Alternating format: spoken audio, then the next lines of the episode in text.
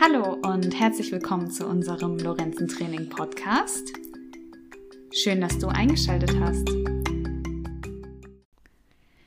Heute mit Jacqueline, unserer Gesundheitsmanagerin, die sich vor allen Dingen auch auf Beweglichkeitstraining spezialisiert hat.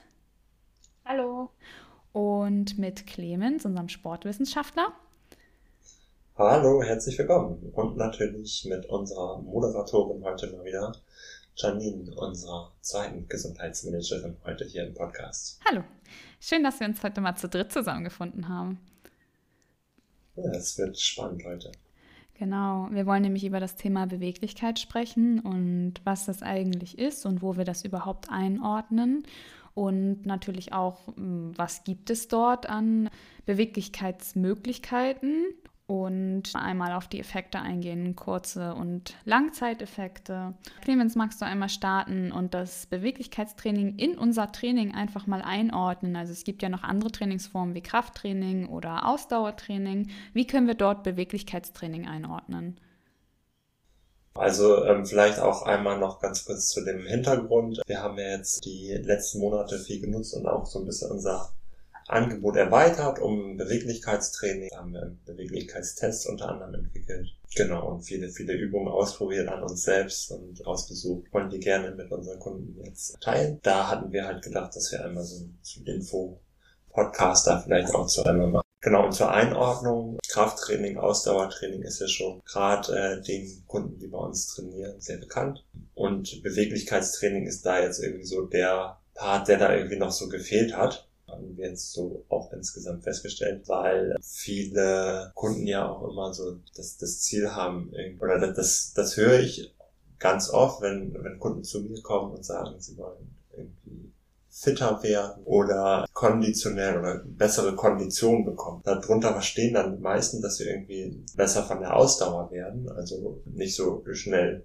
schlapp machen, wenn sie eine, eine Treppe hochlaufen oder ähnliches. Kondition ist aber eher eigentlich so der Überbegriff. Ja, also unser Körper hat immer viele verschiedene konditionelle Fähigkeiten. Da sind halt so die drei Hauptfähigkeiten halt einmal die Kraft, dann die Ausdauer und dann die Beweglichkeit. So passt es, glaube ich, von der, von der Einordnung. Super, vielen Dank. Habe ich das richtig erklärt? Ich glaube, das ist äh, bewusst geworden, was das bedeutet. Es ist schön, dass du es nochmal zusammengefasst hast, dass unser Körper einfach aus diesen drei, diese Bewe äh, die Fitness sich aus diesen drei Komponenten zusammensetzt. Also natürlich gibt es auch noch, noch weitere darüber hinaus, auch zum Beispiel die Koordination. Da wird sich aber auch so ein bisschen gestritten, ob das eine reine konditionelle Fähigkeit ist oder ob das nochmal irgendwie extra zu sehen ist. Also Koordination meint im Prinzip wie funktioniert so das äh, Zusammenspiel vom, von Gehirn und Muskeln. Mhm, genau, und dann gibt es auch noch ein paar andere, aber das sind so die drei Hauptgruppen, auf die wir auf jeden Fall auch immer wieder eingehen. Ich denke auch nach, je nach Sportart und wie man die Sportart betreibt, dass man da einfach auch noch Unterschiede zieht am Ende. Aber jetzt für den allgemeinen Sport, denke ich, können wir das in diese drei Hauptgruppen einfach zusammenfassen. Ja, wie du schon sagst, es gibt noch viele andere, die dann auch so Untergruppen zum Teil davon sind. Zum Beispiel könnte man auch irgendwie Schnelligkeit noch damit äh, reinnehmen. Mhm. Explosivität, aber das sind ja alles irgendwie Mischformen eigentlich von, von diesen Hauptgruppen. Ne? Also Beweglichkeit, genau. Kraft. Wenn man beweglich ist, kräftig ist und ausdauernd ist, dann hat man eine sehr gute Voraussetzung für mhm. einmal ein äh, gesundes Leben mit viel Lebensqualität und natürlich auch für fast eigentlich alle Sportarten. Warum gibt es eigentlich Beweglichkeitstraining, Jacqueline? Vielleicht kannst du darauf noch mal ein bisschen genauer eingehen. Jetzt haben wir den Rahmen ein bisschen geschaffen, aber warum genau sollen wir Beweglichkeitstraining überhaupt durchführen? Genau, Beweglichkeitstraining machen wir auch aus dem Grund, um beweglicher zu werden. Also wir haben ja auch immer mal die Fälle oder merken es vielleicht auch bei uns selber, dass wir halt im Alltag oder auch im Beruf merken, dass wir halt eine eingeschränkte Beweglichkeit haben oder gerade für Menschen, die viel sitzen, viel im Büro arbeiten, kommt es ja immer wieder vor, auch dass es irgendwie zu muskulären Disbalancen kommt oder zu Verspannungen, zum Beispiel im Schulter-Nackenbereich. Und da kann es helfen, zum Beispiel zu dehnen und die Beweglichkeit zu verbessern. Vielleicht kannst du uns ja noch mal ein paar weitere Beispiele, du bist jetzt auf Schulter-Nacken-Beschwerden eingegangen, aber wo könnte man denn zum Beispiel Beweglichkeitstraining hm, noch gebrauchen? Auf jeden Fall auch noch im Hüftbereich. Das merkt man vielleicht auch vor allem im Alter, beim Treppensteigen und so weiter. Da ist natürlich die eine Komponente die Kraft, die vielleicht nachlassen kann, aber auch auf die Beweglichkeit, also in der Hüfte oder auch im Schultergelenk oder bei spezifischen Sportarten natürlich. Da muss man immer gucken, was man vielleicht noch so macht. Eine Ballerina braucht ja natürlich eine andere Beweglichkeit als ein Fußballspieler oder ein Handballspieler. Da kann man natürlich auch noch spezifisch dann auf die Sportart eingehen und die Beweglichkeit verbessern, um dann halt auch bessere Leistungen in der Sportart zu erbringen. Ja, vielen Dank. Genau, ich glaube, das kommt tatsächlich, wie, äh, wie Jacqueline gerade gesagt hat, immer auf den Kontext drauf an. Ne? Mhm. Also wenn ich jetzt vielleicht schon irgendwie ein bisschen älter bin und einfach gesund durchs Leben kommen will, dann brauche ich natürlich jetzt nicht so eine Beweglichkeit wie jemand, der jetzt tanzt oder turnt. Ne? Also da hängt es, glaube ich, stark mit zusammen, was was willst du erreichen, was, was brauchst du, was ist notwendig. Aber gerade so dieses, was, was wir ja oft bei uns haben, ja, ich, ich sage jetzt mal, sitzen Menschen mit besitzenden Tätigkeiten haben, sie dann irgendwie Verspannung im, im oberen Rücken Nackenbereich haben, da so ein bisschen das zu lockern, ist, glaube ich, so unser, unser haupttäglich Brot. Genau, oder die Mehrheit einfach. Also von uns sind die wenigsten Ballerina oder Leistungssportler. Vielleicht kannst du uns auch noch einmal etwas zur bestimmten Dehnungsarten sagen. Ich habe schon von aktiver und passiver Dehnung gehört, genauso wie von statisch und dynamischer Dehnung. Vielleicht kannst du es einmal für uns ähm, aufgliedern, Jacqueline. Ja, genau. Wir haben ja die zwei Dehnformen, also einmal aktive und passive Dehnung. Bei der aktiven Dehnung ist es so, dass wir auch noch durch Muskelkraft praktisch in die Dehnposition reingehen. Ein Beispiel für die aktive Dehnung wäre zum Beispiel, wenn wir unsere Brustmuskulatur dehnen möchten, dass wir dann den Trapezmuskel zusammenziehen, unsere Schulterblätter zusammenziehen, aktiv, um halt die Dehnung in der Brustmuskulatur zu spüren. Dann hätten wir noch die passive Dehnung, die Methode. Da ist es so, dass wir in die Dehnposition reingehen und zwar mit Hilfe eines Partners, einer Partnerin, die uns zum Beispiel reindrückt oder reinhilft oder wir andere Hilfsmittel benutzen, die uns in die Dehnposition bringen oder halt auch ganz einfach die Schwerkraft, wenn wir zum Beispiel eine Hüftdehnung machen, dass wir dann die Hüfte praktisch zum Boden fallen lassen, ohne uns jetzt aktiv da anzustrengen oder irgendwelche Muskeln anzuspannen. Genau, und das kann man dann noch ähm, kombinieren, also das aktive und passive Dehnen kann man auch mit dem statischen und dynamischen Dehnen kombinieren.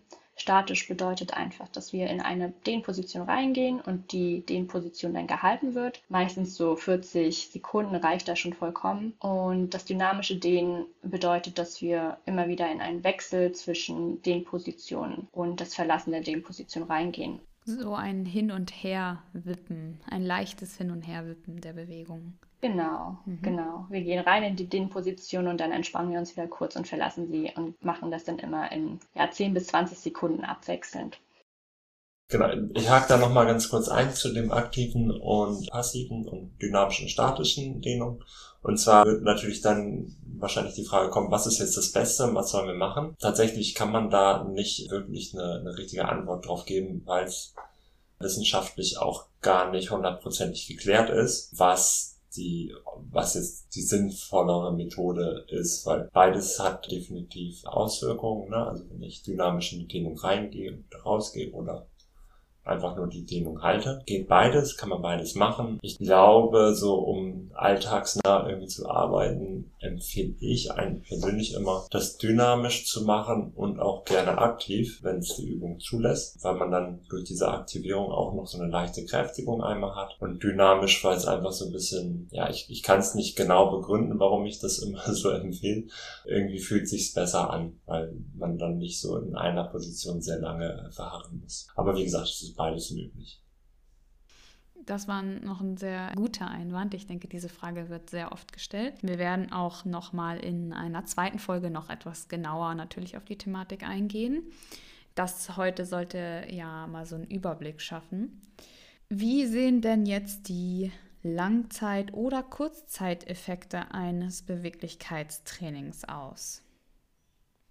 Also die kurzfristigen Dehneffekte sind auf jeden Fall, dass wir gleich nach der Dehnung, wenn wir uns gedehnt haben, natürlich beweglicher sind, weil die Dehnspannung einfach nachlässt. Das ist meistens aber nur für einen kurzen Zeitraum.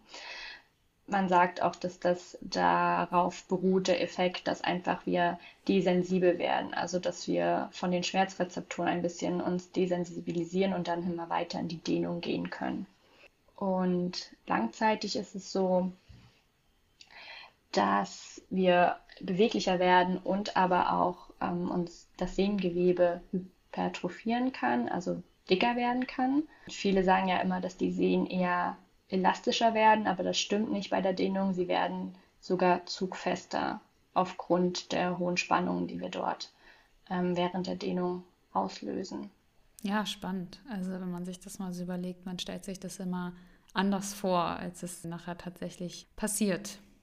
Ja, also total. Und wobei man aber, glaube ich, auch gerade zu diesen langfristigen Erfolgen äh, sagen muss, dass man da wirklich schon ähm, sehr regelmäßig das machen muss und sehr häufig und über einen sehr langen Zeitraum, bis das wirklich äh, messbar ist, dass man ja weiterkommt, während diese kurzfristigen Effekte relativ schnell, also quasi genau nach der Dehnung schon messbar sind. Ne? Ja.